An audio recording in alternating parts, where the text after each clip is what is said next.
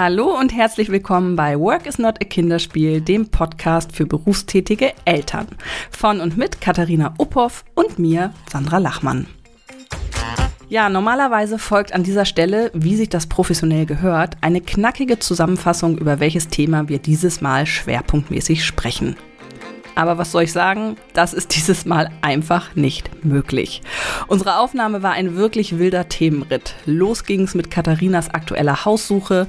Wir haben uns später über Familientherapien und Schulwahl ausgetauscht. Ich habe ein wenig von meinem neuen Projekt Nine to Life erzählt. Und am Ende sind wir doch tatsächlich bei Po-Duschen gelandet.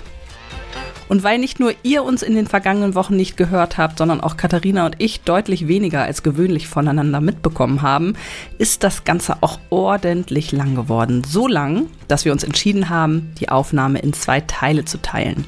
Diese Woche hört ihr die erste Hälfte, nächste Woche gibt's dann die zweite. In diesem Sinne, gute Reise durch diese im wahrsten Sinne des Wortes Plauderfolge. Hallo Katharina. Hallo Sandra. Es ist Sonntagabend. Wir sind zurück aus der eigentlich nicht angekündigten, auch bei uns selbst nicht angekündigten Sommerpause. Draußen ist Herbst und wir freuen uns vor allem, dass wir mal wieder miteinander reden, denn das ist auch ein bisschen zu kurz gekommen. Und wir lassen euch alle da draußen ein bisschen teilhaben. Genau. Wie immer. Genau. Wie war dein Sonntag soweit?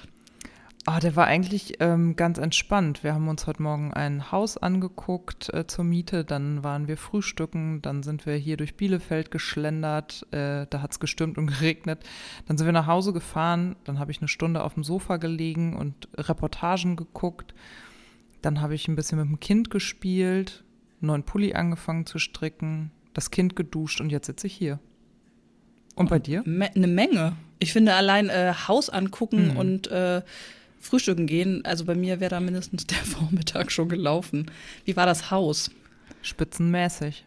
Aber, Echt? Mh, das erste geile Haus, was wir gesehen haben. Ich wollte gerade sagen, was immer ich gehört habe in der letzten Zeit, war eher so, die Region sprudelt nicht so vor tollen Häusern. Nee, also das ist ja auch so, vielleicht mal zur Erklärung, ähm, wir leben ja momentan bei meinen Eltern im Haus und stellen aber fest, dass wir gern was eigenes hätten und würden und suchen gerade so zwischen Haus, Grundstück und so weiter bewegen wir uns. Und es gibt so ein Grundstück und es sieht im Moment so aus, als ob wir bauen könnten. Wir würden aber gerne noch was für einen Übergang finden, denn ähm, unser Sohn kommt ja nächstes Jahr zur Schule und damit wird er mit dem Wohnort findet ja auch der Schulstandort sozusagen statt. Und das ist halt gerade so ein großes Thema.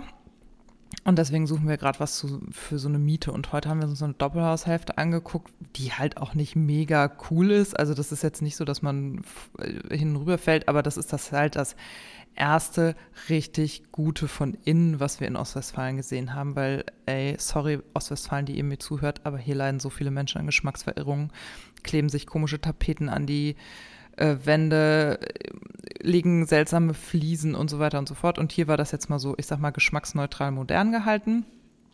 Aber wir werden, ich habe dem gerade eben abgesagt, weil die zu teuer sind. Also die wollen relativ ah, hohe Ach so, Miete. die Entscheidung ist schon gefallen. Ja, okay. hab, ich, wir haben ah. die leider treffen müssen. Wir dachten, die Küche sei mit drin, die man auf den Bildern gesehen hat. Und heute kam aber raus, dass die Vormieter diese Küche mitnehmen werden. Und die Vormieter haben in drei, in den drei Schlafzimmern Fußboden gelegt, für den sie gerne noch Abstand hätten. Und irgendwie finde ich das erschreckt, dass man in einem Miethaus nicht komplett Fußboden verlegt, aber okay. Und ich finde auch dieses, ich ziehe mit meiner Küche um Gedöns ja immer so ein bisschen schräg. Und wir müssten da jetzt halt eine Küche reinmachen, dann müssten wir noch Abstand zahlen. Und dann ist das mit einem, einer Miete, die Hamburger Niveau hat, einfach nicht mehr zu vereinbaren. Also das, ja, auch wenn es interimsmäßig genau. gedacht ist, ne? Da macht ja. so, solch, ein Küchen, so eine, solch eine Kücheninstallation und so noch weniger Spaß, genau. dafür Geld auszugeben. Und du kannst sie ja in der Regel auch nicht wieder mitnehmen. Ja, also die machen das jetzt, die ist da erst ein Jahr drin und die planen, haben das sich jetzt umplanen lassen. Ich habe da keine Nerven für. Ich finde, eine Küche ist da, wo sie ist und die muss auch nicht umziehen. Hm. Ach Mann, ey, also oh, Wohnungssuche, Haussuche, Wohnraumsuche. Hm. Furchtbares Thema. Ja, vor allen Dingen merke also. ich auch voll. Vor allen Dingen dachten wir ja damals, als wir aus Hamburg wegzogen, dass wir das mit dem Hamburger Wohnungsmarkt, Hausmarkt, den wir hinter uns ließen, dass wir endlich dieses Thema beendet hätten, weil auf dem Land kriegt man ja Wohnraum ohne Ende mhm. und das ist halt gar nicht so. Ne? Also das ist hier genauso schwierig.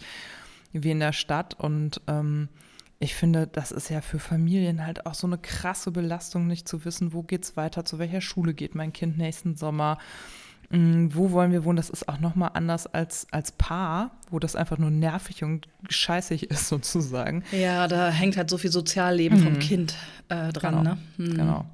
Und das ist jetzt, das handeln wir jetzt halt alles, ist auch, geht auch alles, aber es ist halt echt so dieses, boah, ey, das alles neben dem ganzen Rest, der noch ja. so läuft, muss man eigentlich nicht haben. Oh je. Wie war denn dein Und habt ihr jetzt noch, ja. äh, habt ihr ja noch ein paar Sachen offen, Termine oder so? Nee, gar nicht. Also das muss man auch sagen, dass der Mietmarkt hier einfach inexistent ist, ne? Also. Wo, wo, wo, guckt man da? Also gehst du so klassisch auf Immonet oder wo ist man da mm, unterwegs? Genau, ImmoScout24, Immonet, aber in, hier bringt eigentlich am meisten eBay Kleinanzeigen, was erstaunlicherweise. Also hatte ich so auch nicht auf dem Zettel, aber ähm, da läuft echt relativ viel drüber. Wir haben damals auch das Haus hier äh, gefunden über bremen.de. Das ist so ein schwarzes Brett, ein digitales mhm. für Bremen nur. Das hat auch, also da ist erstaunlich viel auch zu mhm. haben. Ja. ja. also und wir haben unser Ohr natürlich halt jetzt gerade überall, wo es geht. Also wir haben das jetzt auch breit gestreut, die Info in der Ecke, in die wir ziehen wollen. Und ähm, da gibt es jetzt halt schon noch so ein, zwei Sachen, die auch kommen könnten, wo Leute eben im Januar ausziehen und wo wir quasi dann schon im Gespräch mit Vormieter und äh, Vermieter sind. Ähm, aber keine Ahnung, also das ist halt alles noch total unausgegoren, ne? Und ist halt auch echt ein bisschen, ja, so dass man denkt, oh Mann, ey. Ja, und man hat ja in der Regel unter der Woche abends auch nicht mehr so die Kapazitäten und Antennen, da immer wieder an diesem Thema rumzumachen. Ich finde, das sind so Wochenendaufgaben, dass man sich so, was weiß ich, Urlaubsplanung, Wohnungssuche, ne, dass man mhm. sagt, heute nehme ich mir mal ein paar Stunden und kümmere mich drum. Ja. Also das unter der Woche immer mitlaufen zu lassen, zu gucken. Also ich finde das oh, unglaublich strapaziös. Ja, das ist super anstrengend. Vor allen Dingen weckt das ja auch jedes Mal Hoffnung. Ne? Also ich habe jetzt ja. Glück, dass unser Kind da total entspannt mit umgeht und den interessiert das alles nicht. Der hat sich zwei Häuser mit angeguckt und hat gesagt, kann ich bitte im Auto sitzen und Fernsehen gucken? Ich so, ja, sehr gerne. ist für alle Beteiligten besser. Also ein Haus haben wir zum Beispiel auch nicht bekommen, weil unser Sohn so ist, wie er ist. Das war sehr klar nach der Besichtigung, dass der Vermieter stand da drin und hat echt, der hat die Krise gekriegt, weil unser Sohn hatte kurz, ich dachte, das ist eine gute Idee, ihm kurz vorher so ein ähm, Lego-Männchen zu kaufen, so ein Lego Spider-Man. Und damit er beschäftigt ist, während wir uns dieses Haus angucken. Und dann war das halt so ein Vermieterpärchen, die super pingelig waren und in diesem Haus standen. Und das Kind ist halt die ganze Zeit mit diesem Spider-Man in der Hand durch diese leeren Räume geflitzt und fand es halt spitzenmäßig, da Platz zu haben und sich äh, und laut zu sein und was halt Kinder so machen. Ne? Ich habe da halt auch wahrscheinlich nicht gut genug drüber nachgedacht. Und dieser Vermieter ist fast amok gelaufen. Ne? Der war echt so, nein, nicht da dran. Oh, das gibt Kratzer am Kühlschrank. Oh nein, oh, jetzt nicht an die Wand und so. ja, man muss dazu sagen, das war eine, ein okayes Haus, aber es war, es strotzte jetzt nicht vor Sauberkeit und gestrichen werden musste da halt auch nochmal, ne? Ist wirklich die Frage, was man dann macht. Lässt man das Kind zu Hause, gibt es irgendwo ab zum Spielen und regelt das selber? Oder sagt man, nee, dieses Kind zieht ja auch tatsächlich mit ein und da müssen sich mal alle Beteiligten drauf einstellen und das auch kennenlernen? Das ist wirklich eine spannende Frage, mhm. was da strategisch sinnvoller ist. Also wahrscheinlich erstmal ohne Kind. Hm? Ja, das wäre wahrscheinlich besser, aber die Option besteht halt ganz oft nicht. Ne? Und dann ist ja. das halt auch so, also in dem Fall war es total gut, das auch zu merken, wie gestresst die darauf reagieren, weil dann auch klar war, okay, völlig falsche Konstellation für uns. Ne? Also mhm. das muss ja auch zwischen Vermieter und Mieter passen, gerade hier auf dem Dorf. Also weißt du, du wohnst dann im Zweifelsfall drei Häuser auseinander. Das muss ja laufen.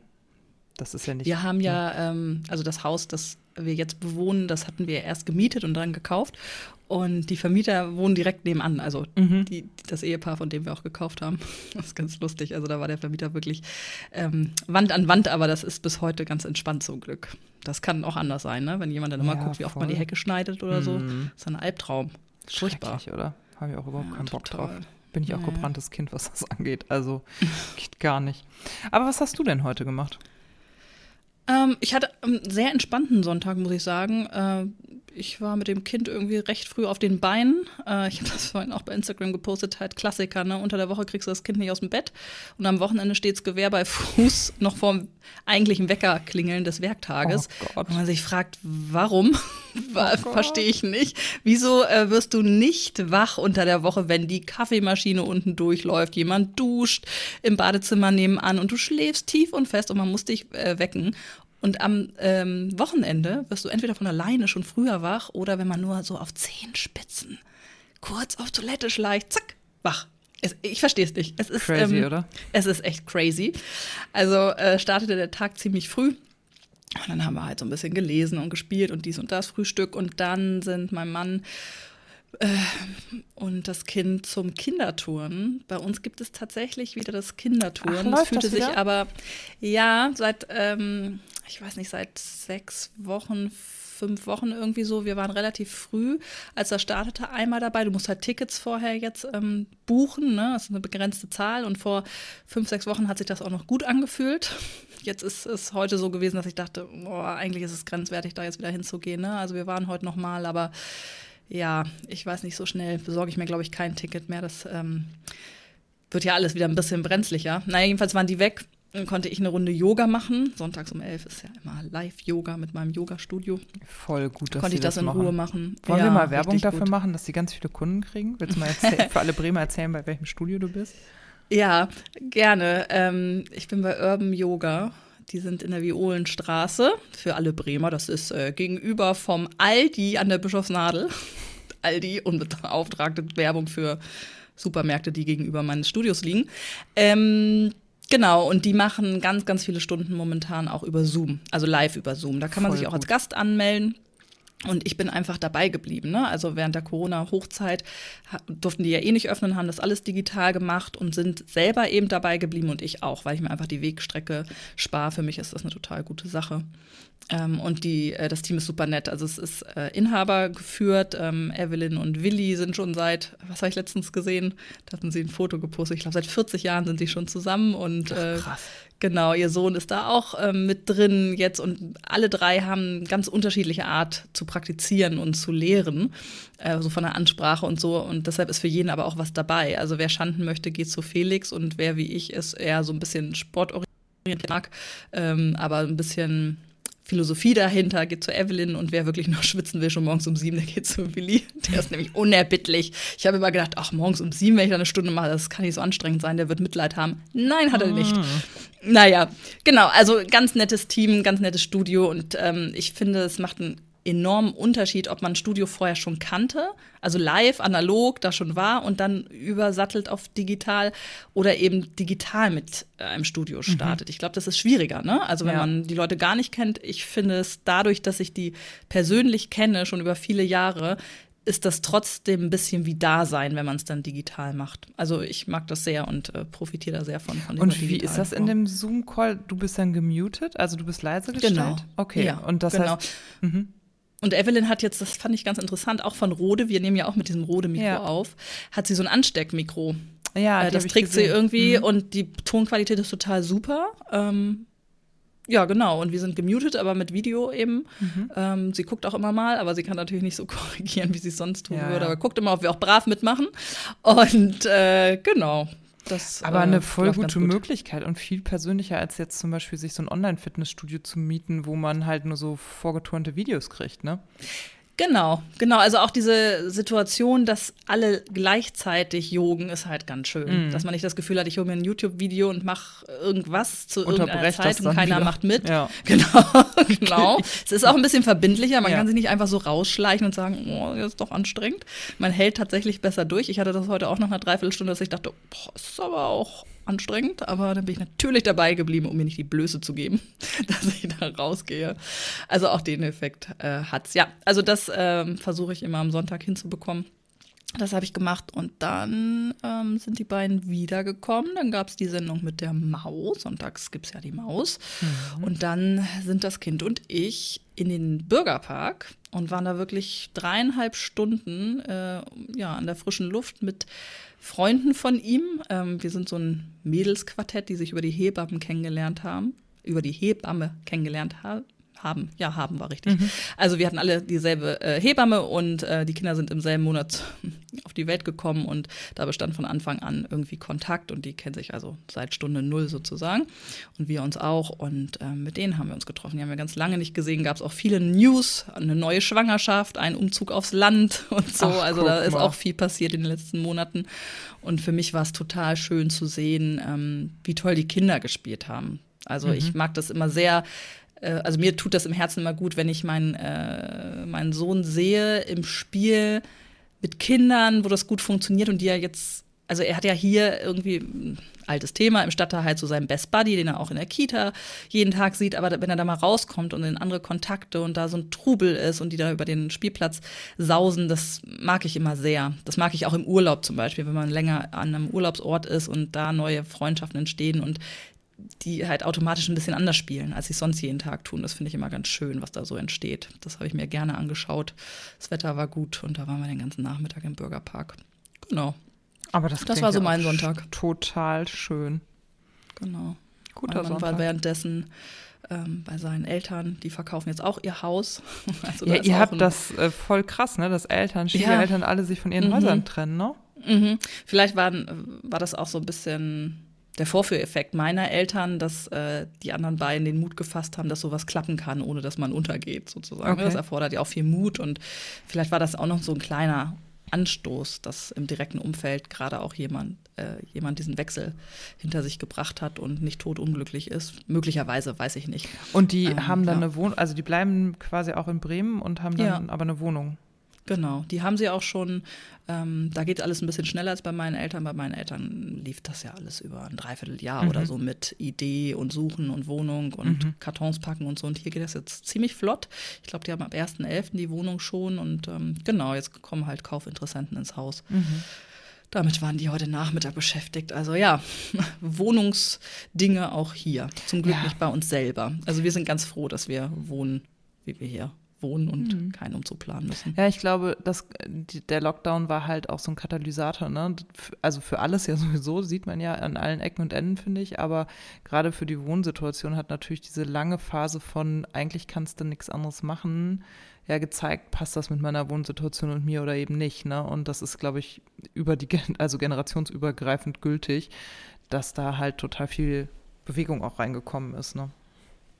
Und sag mal, Schule nächstes Jahr, mm. das erzählst du so nebenbei. Mich mm. beschäftigt das ja jetzt schon zwei Jahre vorher. Wie geht's dir damit, dass dein Sohn zur Schule kommt? Das ist eine gute Frage. Also, ich bin froh, dass ich gerade auf dem Land bin und mir qua Menge der mir zur Verfügung stehenden Schulen eigentlich keine Gedanken darum machen kann. Also anders als es ja in Hamburg gewesen wäre, habe ich ja gar keine Schulauswahl. Und NRW ist nochmal sehr speziell, was Schulen angeht. Also theoretisch ist das hier so, dass du die freie Schulwahl hast. Praktisch ist das jetzt so gelaufen, dass ähm, uns die Stadt angeschrieben hat und gesagt hat, so, das sind die fünf Schulen, aus denen Sie auswählen können, kreuzen Sie Ihren Erst- und Ihren Zweitwunsch an und die Schule wird sich bei Ihnen melden. Und ähm, dann war klar, ich kreuze jetzt die Schule an in dem Ort, in dem ich gerade lebe und habe dann mit einer befreundeten Lehrerin darüber gesprochen, was machen wir denn, wenn wir umziehen und wie handeln wir das alles? Und die sagte, du, das ist hier eigentlich überhaupt gar kein Thema, weil du meldest den jetzt bei der Schule an, in dem Ort, in dem ihr lebt. Und wenn ihr wirklich umzieht, dann machst du eine formlose Ummeldung und dann geht er automatisch halt in diese andere Schule so. Und ähm, ich persönlich finde es mega gut, dass er zur Schule kommt. Ich freue mich da sehr drauf, dass wir einen neuen ähm, Lebensabschnitt beginnen werden. Und ähm, weil ich das ja einfach, ich bin ja Fan davon, wenn Kinder größer werden und sage im Moment auch ungefähr 34 Mal pro Woche, boah, ist das super, dass dieses Kleinkind- und Babyalter vorbei ist. Ich bin so froh, dass dieses Kind sich artikulieren kann, dass das in, ich sag mal, 80 Prozent aller Fälle mit ihm verbal zu klären ist, was gerade das Problem ist. Und das so auch, also die Wut ist nach wie vor da, aber die ist halt also wir kriegen die halt schneller irgendwie aufgefangen und bearbeitet, einfach weil er reden und verstehen kann. So, ne? Das will er zwar nicht immer, aber so. Und von daher sind wir beide, glaube ich, total bereit für den nächsten Schritt. Also ich habe nicht dieses, oh Gott, die Käseglocke des Kindergartens lüftet sich und mein armes kleines Baby, wo ist es hin? Das habe ich gar nicht, sondern ich bin echt froh und glücklich, dass wir bis hierher gekommen sind und dass es uns so gut geht. Und ich freue mich jetzt halt auch so auf Schulranzenkauf und solche Sachen. Ich weiß aber auch, dass dieser Zustand vor allen Dingen dadurch zustande kommt, dass ich keine Schulwahl habe und mir überhaupt keine Gedanken machen muss darüber, will ich ein Konzept, will ich ein anderes Konzept, möchte ich vielleicht eine andere Richtung oder oder oder. Ich habe hier die Möglichkeit, eine der Dorfschulen zu nehmen oder eine Dorfschule in einem anderen Dorf oder eine Dorfschule in einer angrenzenden Stadt. Ich hätte sogar die Möglichkeit, glaube ich, eine Walldorfschule besuchen zu lassen. Da ist aber völlig klar, die ist 20 Kilometer von hier entfernt. Das würde bedeuten, dass wir unser Kind jeden Tag in, in fünf Dörfer weiter quasi karren, äh, ihn komplett aus seinem dörflichen Umfeld reißen, um ein Konzept zugrunde zu legen. Und dann bin ich auch nicht, also ich bin sehr für reformpädagogische Ansätze. Ich bin jetzt aber nicht der größte Waldorf-Fan, weil ich das halt schwierig finde. Ähm, und das, macht halt auf dem Land keinen Sinn. Also ohne Verkehrsinfrastruktur und so dein Kind 20 Kilometer entgegengesetzt von deinem Wohn- und Arbeitsorten zur Schule zu bringen. Das, dafür muss halt schon ganz schön viel vorliegen, dass du das machst, sage ich mal so. Und ihm dann auch einen Freundeskreis aufzubauen, der zusammengewürfelt ist aus allen möglichen Teilrichtungen. Das ist ja nicht so wie in Hamburg, wo ich vielleicht an der Grenze zwischen Eimsbüttel und Eppendorf mich entscheide oder so und wo die, weißt du, also das ist einfach, ja. So. Ja, aber ist doch super, dass es euch damit äh, so gut geht. Und er auch, hat er auch Lust drauf? Ja. Nee, gar nicht. So. Also, Ach so. Ähm, also, also in den Sommerferien haben wir da schon mal so drüber gesprochen, weil jetzt natürlich das Vorschuljahr ansteht und also die im Kindergarten machen die da so ein bisschen ähm, ähm, Aktionen rumzu. Es gibt den sogenannten Maxi-Club, der immer mittwochs nachmittags ist, weil die Vorschulkinder bei uns im Kindergarten heißen halt Maxis und die machen dann so Ausflüge und Spiele und sind, werden so ein eingeschworener Kreis. Und da sagt er, ja, pff, nee, er wird für immer im Kindergarten bleiben. Und dann haben wir neulich die Schule angeguckt äh, in einem neuen Wohnort. Und dann ist das da so, ähm, dass die so ein äh, in den Kellerräumen haben die so eine nach der Schule Betreuung und da standen Playmo-Sachen. Und dann meinte er, ja, okay, auf die Schule würde er gehen, da steht halt das Play die Playmo-Burg. Das wäre schon okay.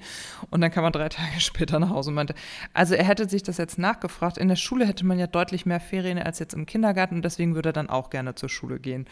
Also, Yay, mehr Ferien. Gut für die Kinder, schlecht für uns. Richtig. Und das oh sind Gott, oh natürlich oh die Schattenseiten, die ich verdränge weil, also ich merke das auch meine Social Media Bubble ist ja genau wie ich jetzt so fängt ja so an zur Schule zu gehen, sage ich mal, die Eltern und Kinder und so. Und was ich schon mitkriege, ist, ist, dass das für die Eltern nochmal ein krasser Einschnitt ist. Also nicht nur zwölf Wochen Ferien, sondern auch Hausaufgaben machen, dieser ganze Scheiß, der dahinter hängt. Da habe ich echt Respekt vor. Damit befasse ich mich aber im Moment noch nicht so richtig. Und das, was mich richtig belastet hat, war jetzt die Tatsache, dass er jetzt vier Jahre in den Kindergarten gegangen ist und ich immer dachte, der geht doch voll davon aus, dass der mit diesen Kindern in die Schule geht und jetzt verklicker ich dem, dass der gerade nicht mit diesen Kindern in die Schule geht. Und da habe ich mir echt Sorgen drum gemacht und war auch so, also weil das war für mich einer der Hauptgründe, diese Wohn- und Umzugssituation damals so zu wählen, weil ich das für ihn wollte, weil ich ja meinen, also ich kenne ja meine Freunde aus der Sandkiste, mit denen bin ich zum Kindergarten gegangen, in die Grundschule, aufs Gymnasium und unsere Freundschaften haben gehalten. Und ich habe ja auch einen relativ großen Freundeskreis, also noch relativ viele Menschen, die diese Historie mit mir haben. Und ich habe das so wahnsinnig geschätzt in meinem Leben dass egal wo ich war und was passiert ist, da eben dieser, dieser Freundeskreis ist, zu dem ich zurückkomme und der mich kennt. Und das wollte ich ihm halt auch gerne ermöglichen. Und ich habe gerade so ein bisschen das Gefühl, dass ich ihm das durch diesen Umzug kaputt mache. Da hilft mir aber sehr, dass meine Schwester ja in den USA lebt und die ist ja mit ihren Kindern schon auch mehrfach umgezogen, weil die ja einfach so leben und ihr Mann halt so ein ähm, immer ein paar Jahre einen Job macht und dann ziehen die wieder um.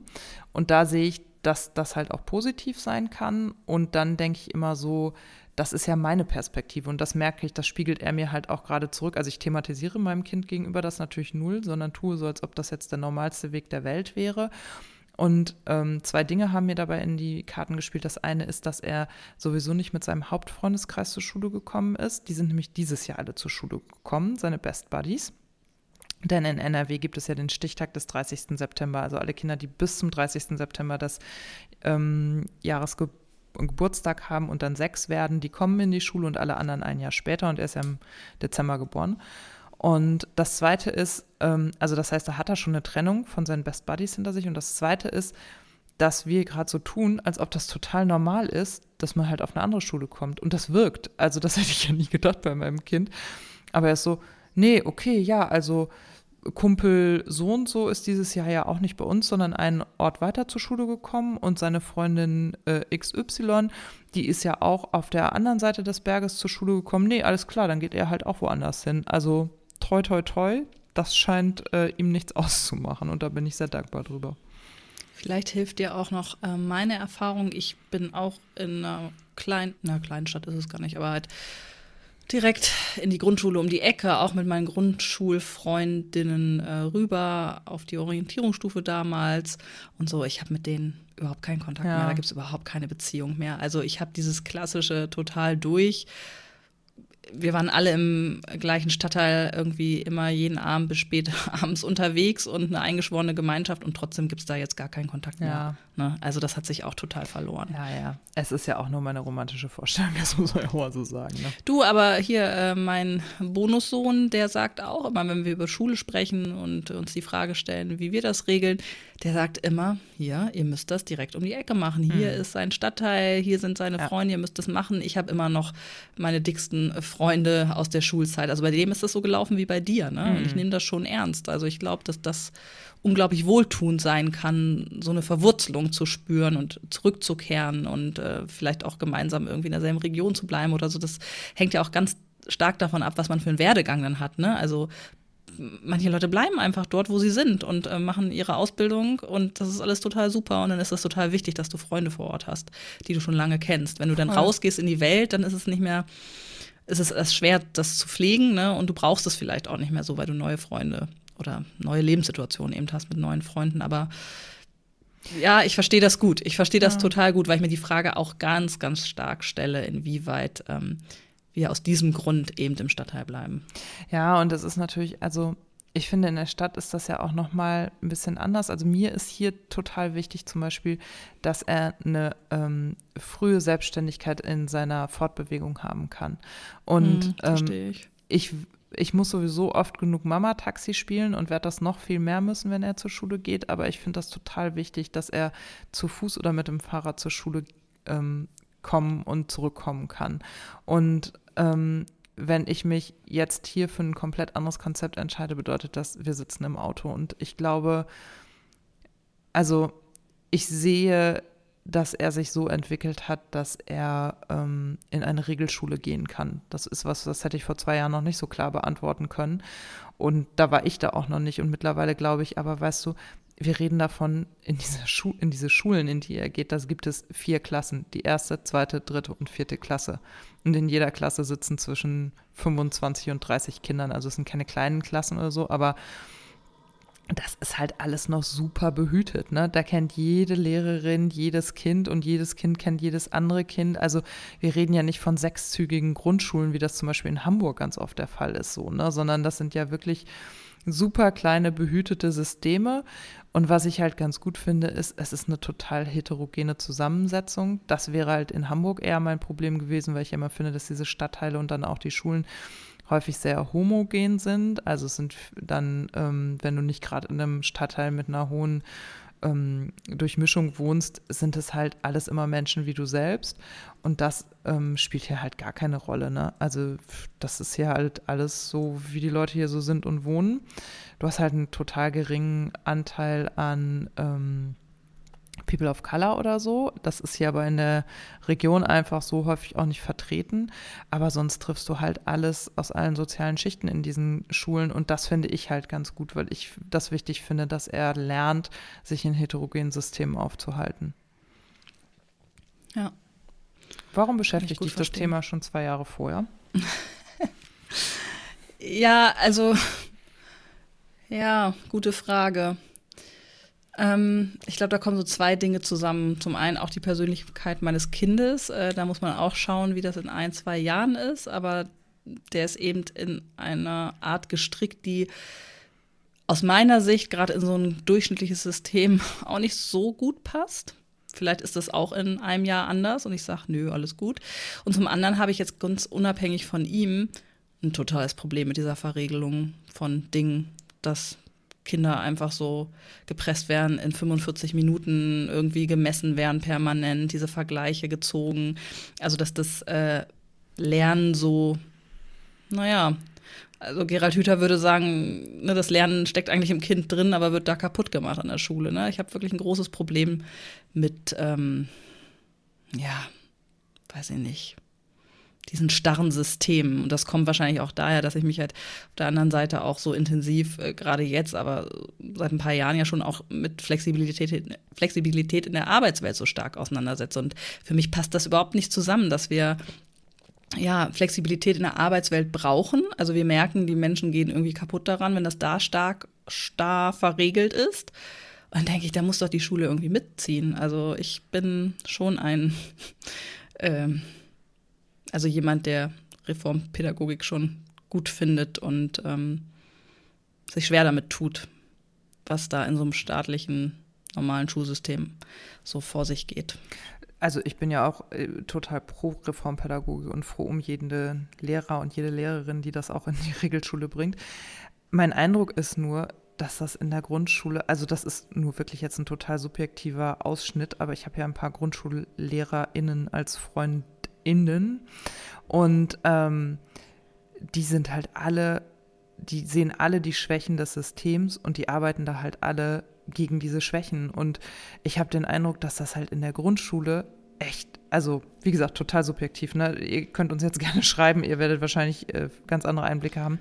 Aber dass das halt gerade in der Grundschule noch so krass versucht wird aufzufangen und ähm, den Kindern so gut wie möglich gehen zu lassen. Und also ich finde zum Beispiel, man sieht das ja an Sassi auch ganz gut hier liniert, mhm. kariert, die ja zwar im Regelschulsystem ist, aber ja wirklich versucht, das Maximum für ihre Kinder da rauszuholen. Und ich habe den Eindruck, dass es gerade im Grundschulbereich schon so, dass da jetzt auch in den letzten drei, vier, fünf Jahren total viel passiert ist und total viele Lehrer am Aufwachen sind. Also ich kriege das so ein bisschen über die Digitalisierungsschiene mit. Es gibt so ein Twitter-Lehrerzimmer wo halt auch digital engagierte Lehrer unterwegs sind.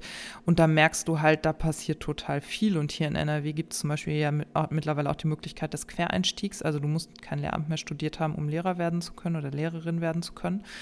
Und ähm, da, deswegen ist mein Eindruck, dass Grundschule zumindest hier ähm, aber das ist ja immer super stark abhängig von der Lehrer oder der Lehrerin ist und ähm, da noch relativ viel passiert. Meine Sorge gilt eher den weiterführenden Schulen. Also ich sehe das jetzt bei den Bonuskindern ja seit einer Weile auch und auch bei unseren ersten Freunden und Freundinnen, hm, die ihre Kinder zu weiterführenden Schulen schicken. Und gerade wenn es ums Gymnasium geht, da ist der Spaß halt wirklich vorbei. Ne? Also das, da ja. geht es nur noch darum, dich fürs Abitur fit zu trimmen, am besten in zwölf Jahren. Und ähm, das hat nichts mehr mit menschenmöglichem Lernen zu tun, sondern das ist wirklich krass verschult.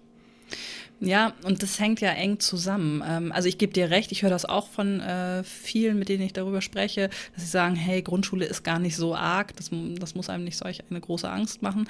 Aber wenn du zum Beispiel ähm, dich für Waldorfpädagogik entscheidest, also da sind wir jetzt auch gar nicht so, sofort dabei und schreien Hurra so, ne, aber das wäre ja ein Konzept, dann fängt das ja mit der Grundschule an und läuft weiter. Also du könntest ja nicht nach der Grundschule dahin wechseln. Also hier in Bremen jedenfalls geht das nicht. Das ist ein fortlaufendes System, die Klassen bleiben immer zusammen. Das heißt, wenn du dich in der ersten Klasse nicht dafür entscheidest, wird es schwer, da dann reinzukommen. Ah, okay, das ist in der Regel nicht anders. vorgesehen. Mhm. Und ähm, da muss ich mal gucken, wie das bei anderen Schulen so ist.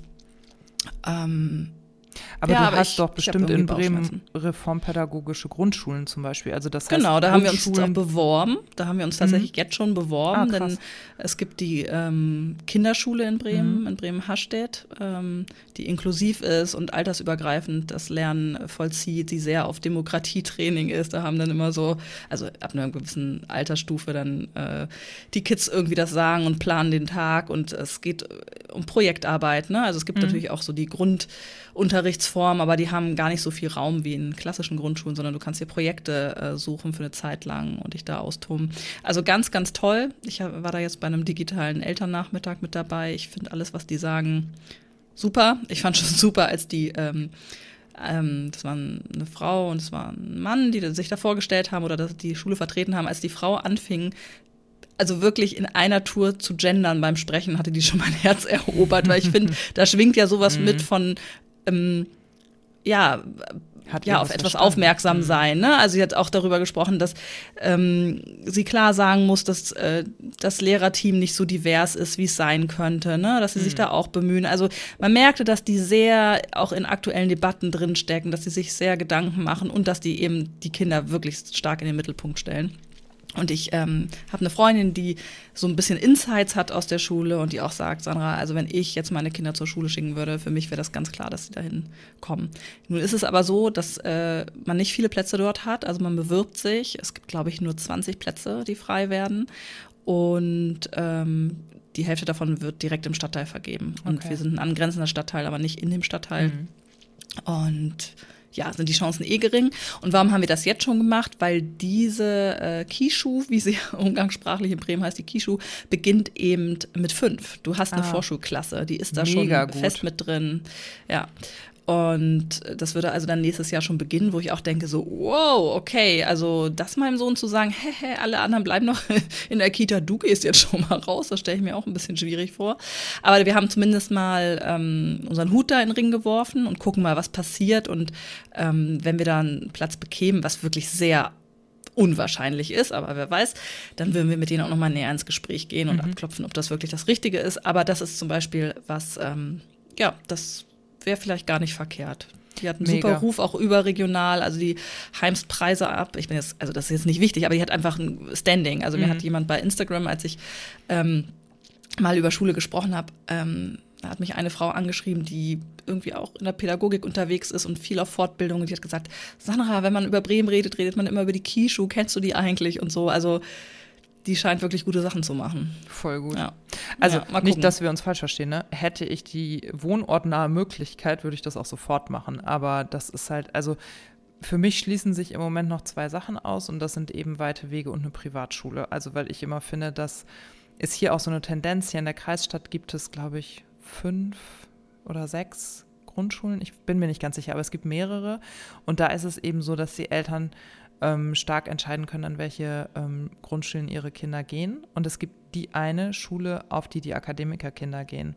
Und das ist fast wie eine Privatschule. Und das finde ich halt mega krass, dass das nämlich für die anderen Schulen, deswegen bin ich eben so auf diese Heterogenität der Schulen eingegangen, weil das hier großes Thema ist, dass sich dadurch natürlich automatisch halt sehr homogene Kreise bilden und auch ein, eine starke Ghettoisierung in einer 20.000 Einwohnergemeinde stattfinden.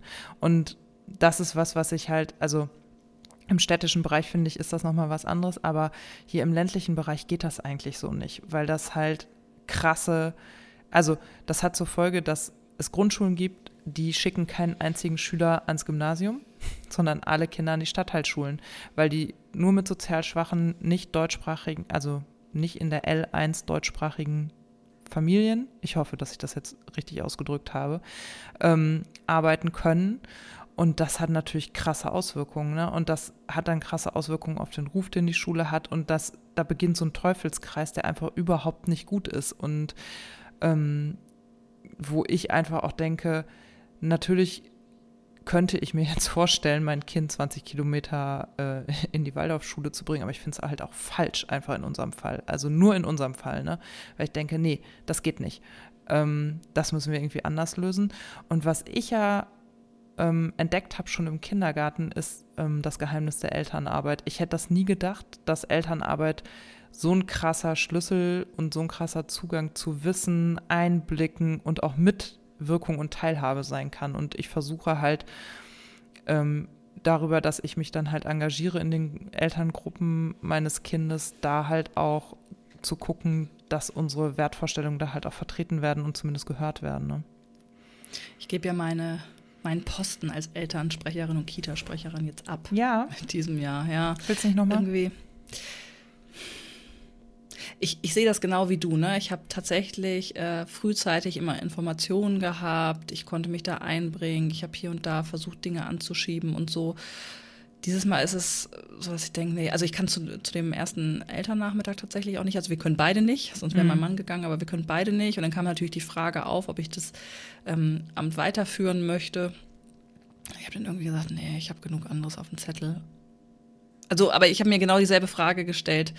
Ähm, verliere ich damit eine Mitgestaltungsmöglichkeit oder verpasse Dinge? Aber Ach, ich habe mir gesagt, ich bringe mich an anderer Stelle ein. Also es gibt ja immer mal wieder die Möglichkeit, aber ich, ich gebe es jetzt auf. Ich weiß nicht.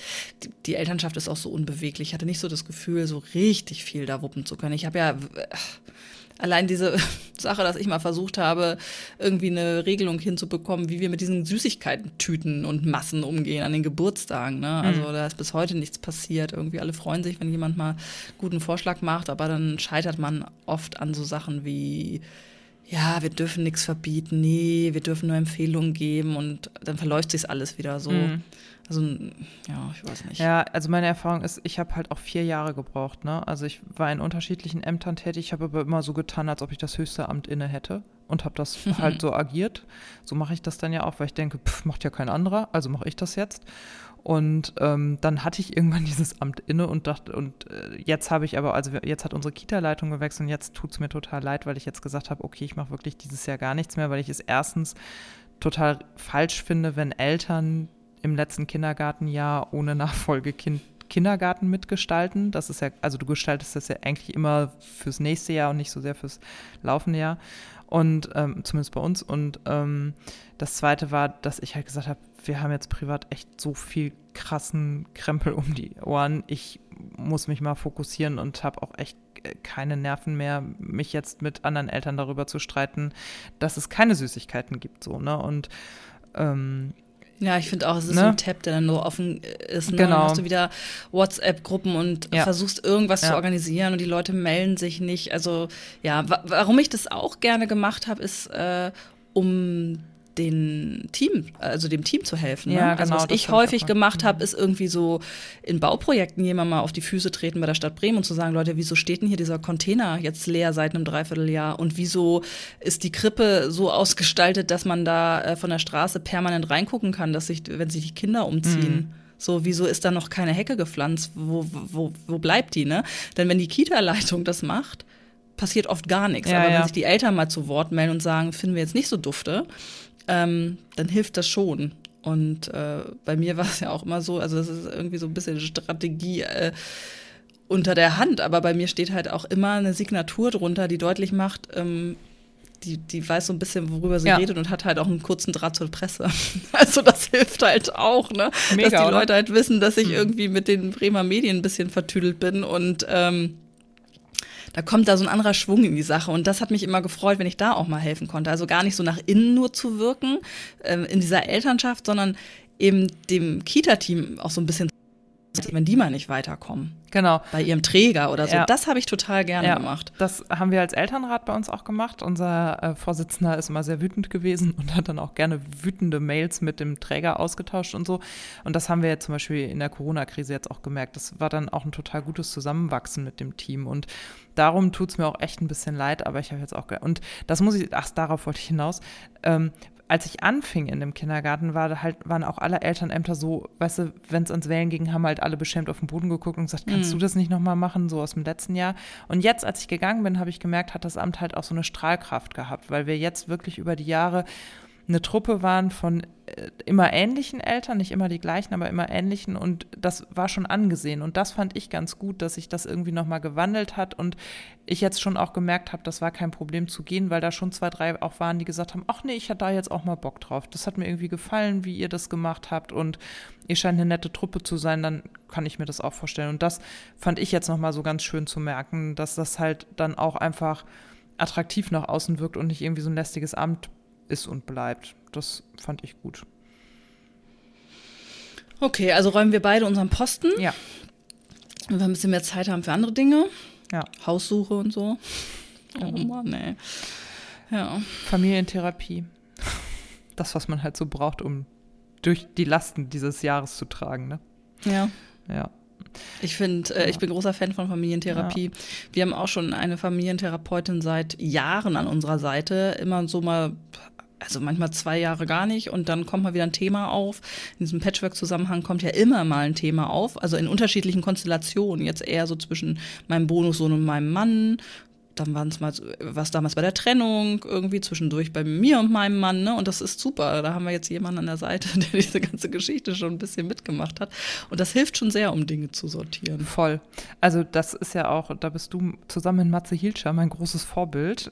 Matze Hilscher sagt ja auch immer, er befürwortet das, dass die Krankenkassen ab Geburt des ersten Kindes FamilientherapeutInnen äh, in die Familien schicken. Und ich glaube das auch. Also und insbesondere bei allen, die Patchwork-Konstellationen haben, ja. ist es, glaube ich, noch mal wichtiger.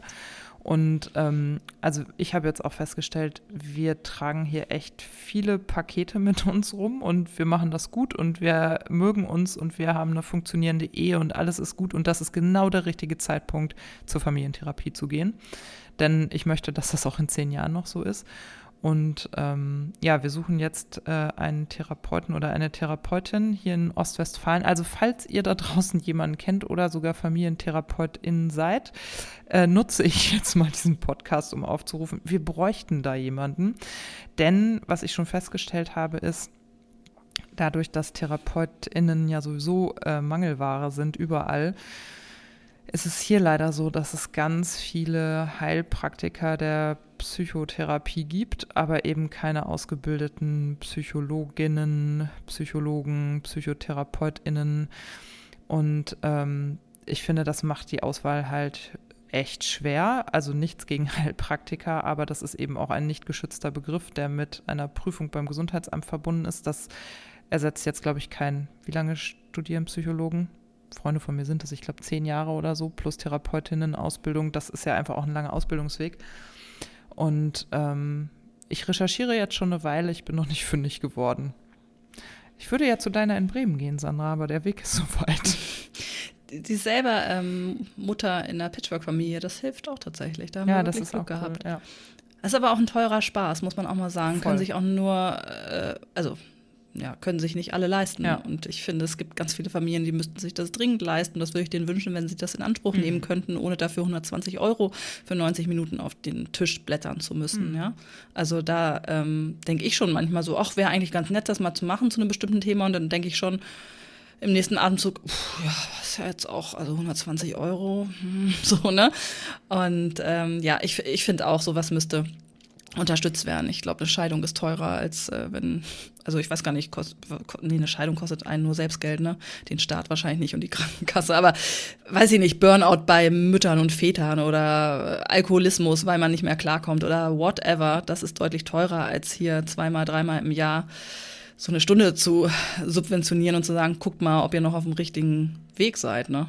Ja, und das ist, glaube ich, also es ist, glaube ich, für die Kinder ja auf jeden Fall auch total gut, wenn die Erwachsenen sich damit auseinandersetzen, ne? Also bei uns ist jetzt halt auch, ich kann und will da nicht näher hier an dieser öffentlichen Stelle drauf eingehen, aber bei uns ist halt in diesem Patchwork-Familiengefüge in den letzten anderthalb, zwei Jahren ähm, super viel passiert und es ist halt einfach so, es stehen ja nie die einzelnen Personen alleine auf der Bühne, sondern es hat ja immer Auswirkungen auf alle Teile der Familie so und das alleine zu verstehen, zu begreifen, sich klarzumachen, warum reagiert derjenige jetzt so oder diejenige anders und so, das ist ja sowieso schon mit super viel Zeit verbunden. Und was wir halt feststellen, mein Mann und ich können das schon super miteinander. Ich habe eine Therapie hinter mir. Ich weiß also ich kann den Mechanismus halt schon auch ähm, bedienen, wenn ich ihn brauche. Mein Mann ist auch super geschult, was diese Dinge angeht. Aber wenn du drin steckst und die Knöpfe gedrückt werden, dann musst du da halt irgendwie auch eine Reflexionsfläche für haben. Und wenn die über Jahre nicht vorhanden ist, dann tut das einfach der Seele nicht gut und dann tut das deinen Kindern nicht gut, weil du einfach nicht gut mit dir bist. Und das merke ich halt total krass gerade. Ich bin super erschöpft und komme egal wie viel ich schlafe, egal wie viel frei ich habe, ich komme halt nicht mehr in so einem Zustand an, von dem ich das Gefühl habe, der Akku ist mal wieder voll geladen und jawohl, jetzt gehen wir vorwärts. Und das hängt 100 pro mit den Belastungen der letzten zwei Jahre zusammen und die dann ja aber wieder Kreise ziehen, auch in alles andere. Und wir haben halt gesagt, ähm, das ist halt da, du musst da ja auch mal Zeit für haben, ohne dass der Fünfjähriger die ganze ja, Zeit dazwischen das fährt. Stimmt, ne? Das stimmt. Du musst ja auch das, also selbst wenn du zur Familientherapeut den gehst oder zum Familientherapeuten äh, für diese 90 Minuten Zeit haben. Du Genau. arbeitest den ganzen Tag, dann musst du irgendwie um 17.30 Uhr noch einen Termin kriegen, da wollen alle einen Termin. Und Ja. ähm, wo ist das Kind zu der Zeit? Und das ist organisatorisch auch neben den finanziellen Herausforderungen eine Herausforderung. Voll. Also ich habe jetzt Ja. zwei, drei Angebote gesehen, das fand ich ganz schlau, die bieten so Wochenenden an. Dass du an einem Wochenende Ah. quasi, also zwei Tage und dann Crashkurs. Crashkurs. Aber ich fand das in der Tat. Ja, aber ich finde es auch ganz gut. Oder? Stimmt eigentlich. Ja. und dann gehst du da halt emotional auch mal super kompakt durch. Ich glaube, dass, dass das auch hilfreich sein kann, weil, also ich weiß nicht, wie es dir geht, aber ich kenne das schon auch aus den Therapien, dass man so Themen hat, da guckt man mal so drauf und denkt, Ja, mm, ja, ja. So, genau, ne? nimmt man mit als Hausaufgabe und Mm. zwei Wochen später hat man alles wieder vergessen. Dann muss ich. So, und wenn du dann nicht einen Zettel holen. Therapeutin oder einen Therapeuten hast, der dich da ziemlich draufstupst, dann kannst du da, dich da ja auch ganz gut wegducken. Und ich kann mir Total. vorstellen, dass du das halt in so einer kompakten Situation nicht so gut kannst und dass du dann vielleicht wirklich mal dahin gehst, wo es weh tut. Ne? Boah, aber danach brauchst du dann aber auch erstmal eine Woche Urlaub. Ich bräuchte Also sowieso dringend drei Urlaub. Tage. Ja. Ja, aber also, äh, was ich wirklich unterstützen kann, ist, Leute, wenn ihr das Gefühl habt, ihr müsst mal über Dinge reden und alleine kriegt ihr es nicht irgendwie strukturiert durch, dann lasst das ein bisschen durchmoderieren von jemandem, der sich damit auskennt. Das ist super. Also, ist, ich finde das auch keine Schande. Im Gegenteil, ich finde das wirklich sehr verantwortungsvoll. Ja, und äh, äh, quasi Insider-Info von einer Freundin von mir, die Therapeutin ist hier um die Ecke, zu der ich leider nicht gehen darf, sonst wäre die die erste, an die ich mich gewendet hätte. Seit dem 1.7. diesen Jahres ähm, zahlen die Krankenkassen systemische Therapien. Und ähm, damit soll dem Therapeutenmangel entgegengetreten werden. Und das kann dann nämlich zur Folge haben, wohl, dass man zum Beispiel eine Einzeltherapie beginnt und dann aber den Partner oder die Familie und so immer dazu nimmt, weil die systemische Therapie, so habe ich das bislang verstanden, korrigiert mich, wenn ich das falsch sage, ähm, wechselt wohl in ihren Methoden. Es geht immer darum, lösungsorientiert an der jeweiligen Situation zu arbeiten und dann hat man ähm, wohl auch die Möglichkeit, dass die Kasse das übernimmt, wenn man einen systemischen, von der Kasse zugelassenen Therapeuten oder Therapeutin findet. Hm. Ja. Siehst du? Das weiß ich auch gar nicht. Ja, so. und sonst so? Oh, reicht schon wieder, oder? Ja, was uns sonst noch so durch die Köpfe geschossen ist, das hört ihr im zweiten Teil zu dieser Aufnahme. Wir freuen uns wie immer über euer Feedback zu den Themen dieser Episode per Mail an antworten at notakinderspiel.de oder bei Instagram. Zu Sternchen als Bewertung sagen wir natürlich auch nicht nein. Nach der unvorhergesehenen Sommerpause tut das unserer Sichtbarkeit natürlich auch ganz gut. Wir sagen an dieser Stelle schon einmal herzlichen Dank und bis nächste Woche.